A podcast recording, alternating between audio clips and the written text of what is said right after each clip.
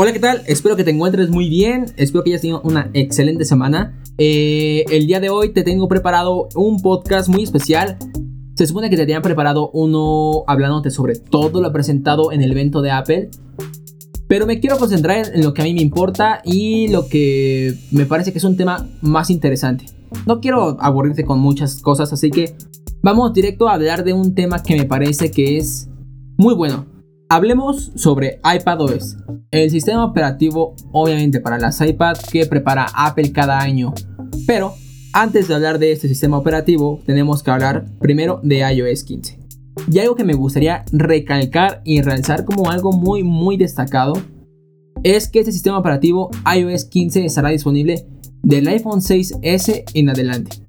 Esto es algo impresionante. Si no mal recuerdo, el iPhone 6S es un dispositivo que se actualizó, perdón, que fue lanzado en el año 2014, por ahí, más o menos.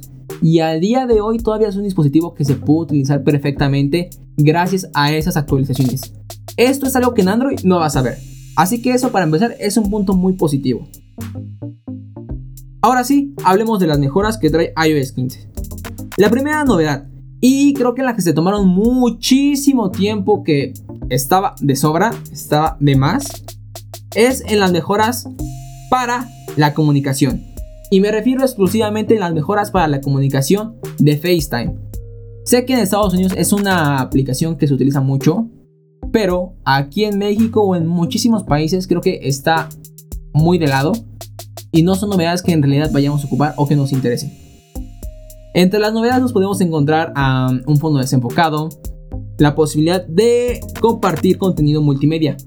Por ejemplo, poder ver en la aplicación y compartirlo con tus amigos eh, contenido como Disney Plus, HBO Max o incluso Apple Music. Está bien, no digo que sea un completo fiasco. Está muy bien, pero no es para nada lo que esperábamos. Otra de las mejoras que encontramos es el rediseño a Safari. Esa es una novedad más que fue presentada para macOS a Monterrey, pero también esta novedad llega al iPad, así que por eso quiero mencionarla. Es básicamente un rediseño, un pequeño lavado de cara. Entonces, eso es todo lo que podemos decir de Safari. También tenemos unas mejoras en mapas. Eh, entre ellas está como que la mejora en el diseño Podremos decir que ahora parece como una especie de caricatura, entre comillas. La verdad es que luce muy bien este diseño, pero tampoco es algo que nos importe mucho, porque en realidad a México eso no va a llegar. Me parece que llega como a 5 o 7 países, entre ellos España, pero no es una novedad que sea suficientemente importante. Al menos hasta ahora no hay grandes novedades. También tenemos un rediseño en la app de tiempo. Igual, me parece que hace unos años compró Apple una aplicación, no me acuerdo ahorita del nombre, pero tenía cosas como por ejemplo medir la calidad del aire. Entonces tenemos alguna información extra que nos viene perfecto y eso está muy bien, pero tampoco veo que aquí haya algo muy novedoso. Hablando de las mejoras en privacidad, Siri ahora podrá contestarte algunas cosas sin necesidad de conectarte a internet. Esto para que sea un poco más un poco más seguro, un poco más respetuoso con tu privacidad.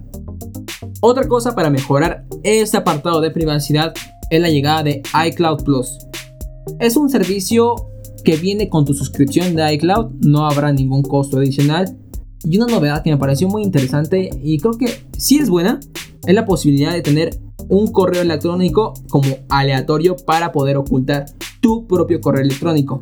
A lo que me refiero es que esas páginas donde metes tu correo y te llegan notificaciones indeseables a cada rato, ahora podrá ser como eliminado porque a la hora de brindarle un correo a esa aplicación, a esa página de internet, Apple le dará un correo aleatorio, él lo generará y será lo que le dé. Está muy bien diseñado y creo que podría funcionar para respetar tu privacidad, ¿vale? Ah, otra de las novedades y esa sí es una bastante buena, la encontramos en la app Wallet. Esta aplicación era como la cartera de Apple donde podrías poner tus tarjetas de crédito. Pues ahora Apple la ha expandido para, por ejemplo, añadir tu documento de identidad, en este caso sería el INE, o incluso poder incluir las llaves de tu casa, lo cual está súper bien para el uso en el día a día. No creo que esto llegue a México, tal vez lo del INE podría funcionar, pero no lo sé, ni siquiera sé que llegue a América Latina todo esto. Otra novedad, y una de las mejores, se encuentra en la gestión de notificaciones, gracias al nuevo modo de enfoque. Trataré de describirte esto lo mejor que pueda. Ahora tenemos el modo enfoque, ¿vale? En el modo enfoque tenemos no molestar, descansar y trabajar. Incluso podrías agregar otros, por ejemplo, no sé, dormir. Cuando tú seleccionas, por ejemplo, el modo trabajar, lo que va a hacer es ya preconfigurado antes por ti eh, las aplicaciones que quieres que te lleguen notificaciones que puedes recibir que son importantes para el trabajo y las demás las puedes descartar. Obvio, esto tú lo tienes que configurar. Agregado a eso también puedes definir qué contactos pueden enviarte mensaje y qué contactos se quedan en silencio. Esto es algo que es bastante interesante, pero aquí va lo mejor. Cuando agregas, por ejemplo, el modo trabajar, la pantalla de inicio se concentra en un modo trabajar. ¿Qué, ¿A qué me refiero con esto? ¿Ves que puedes tener como que varios, varias páginas de inicio? Si tienes una página exclusiva para el trabajo, solo se quedará esa página.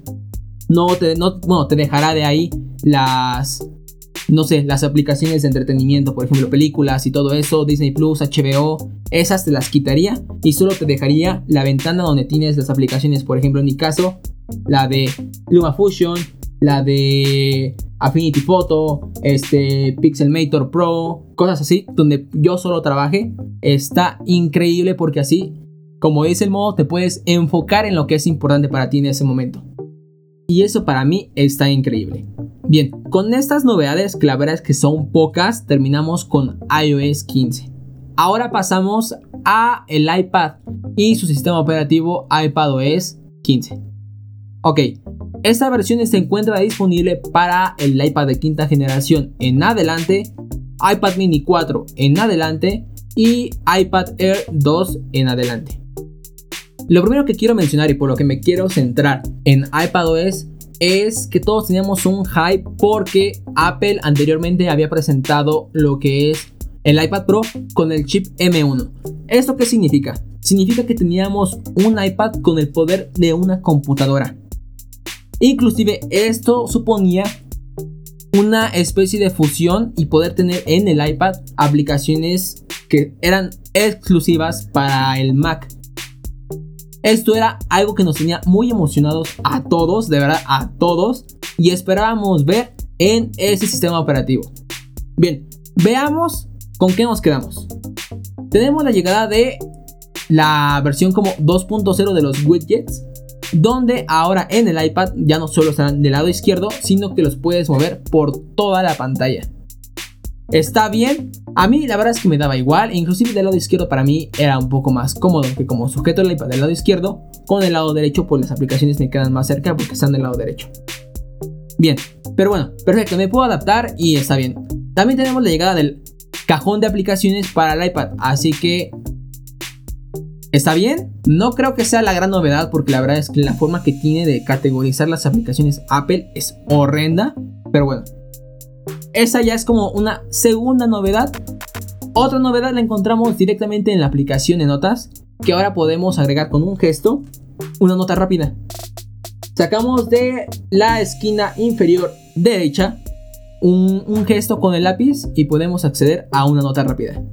Está bien, y la verdad es que es muy útil, pero tampoco es una novedad que estamos esperando.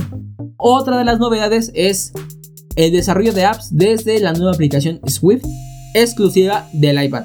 Eso sí está como bastante bien porque ahora podrías empezar a escribir código para generar aplicaciones e incluso si eres nuevo, la aplicación te tendrá un pequeño tutorial para que puedas crear una aplicación sencilla. Está bien, pero eso fue todo. En ningún momento empezaron a hablar de la unión solamente, no hablo del sistema operativo, porque creo que eso no, no sería conveniente para Apple, pero la unión por dentro nunca llegó. Las aplicaciones que estábamos esperando, por ejemplo, Final Cut Pro en el iPad, nunca llegó, nunca se abrió el soporte. Entonces aquí la pregunta es, ¿qué sentido tiene lanzar un iPad con el chip M1, con uno de los más potentes, con un chip de computadora? si me vas a poner un freno. No tiene caso tener un chip de esas características en un iPad porque no lo puedes aprovechar, no lo puedes explotar. Entonces, ¿cómo, cómo, dejas a las personas que se gastaron 24 mil pesos mexicanos, unos mil, 1200 dólares? ¿Cómo, cómo, ¿Cómo quedan? ¿En realidad habrá valido la compra? ¿Vale la pena comprar un iPad Pro con chip M1? Yo la verdad diría que a día de hoy, no. Tal vez el siguiente año que por fin ya eh, se logre, si es que lo hace, ya no estoy tan seguro. Tal vez el próximo año, tal vez cuando lo digan, ya valga la pena. Pero mientras creo que una gran opción sería el iPad Air de cuarta generación. Y la verdad es que creo que eso ha decepcionado a todos. En realidad, las mejoras que tiene Apple con iOS, con iPad, son buenas, pero creo que todos nos estábamos haciendo unas ilusiones muy fuertes con lo que significaba la entrada de este chip al territorio de las iPad. Entonces, sí dejó mucho que desear. El evento fue de lo más pues aburriendo, la verdad es que los eventos de Apple siempre me han gustado mucho, siempre me mantienen emocionado. Yo quería grabar como que mi reacción porque siempre me la paso gritando durante esos eventos. Pero este evento la verdad es que llamémosle frío, se quedaron un poco cortos con las novedades. Y creo que tal vez nosotros soñamos de más con algo que no iba a pasar. Pero bueno, eh, creo que esto es culpa de Apple porque sin duda fue lo que nos dio a pensar con esa entrada de ese procesador. Que por cierto sigue sin tener sentido. O sea, entonces si me vas a poner un freno, ¿para qué poner ese chip? ¿No? Ah, es como si te dieran un Ferrari pero no te dieran las llaves del carro, ¿no? Eh, o sea, no, no, no, tiene sentido. o tienes un, carro que corre a 120 kilómetros por hora y te lo tienen reducido a 30. Eso, o sea, entonces, ¿para qué me das tanta potencia si va a estar bloqueada, no? Ah, incluso Procreate había dicho que, por ejemplo, de la memoria RAM solo se usan 5 GB porque Apple lo tiene como bloqueado. Entonces se suponía que en esta conferencia, en, bueno, después de esta conferencia, todos teníamos la ilusión de que, por ejemplo, la memoria RAM ahora es de 8 alrededor, bueno, alrededor de los 8, un poquito más, la versión es más pro. Este, estuviera completamente liberada o mínimo que es un poco más.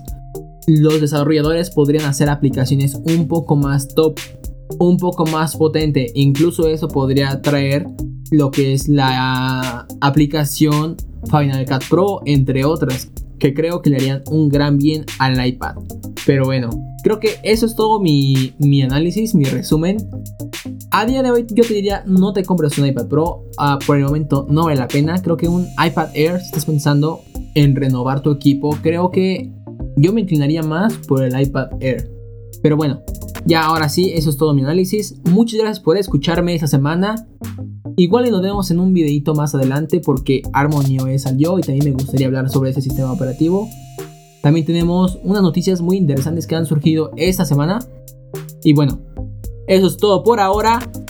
Recuerda que todos los días pueden ser un buen día si así lo quieres. Chao, chao.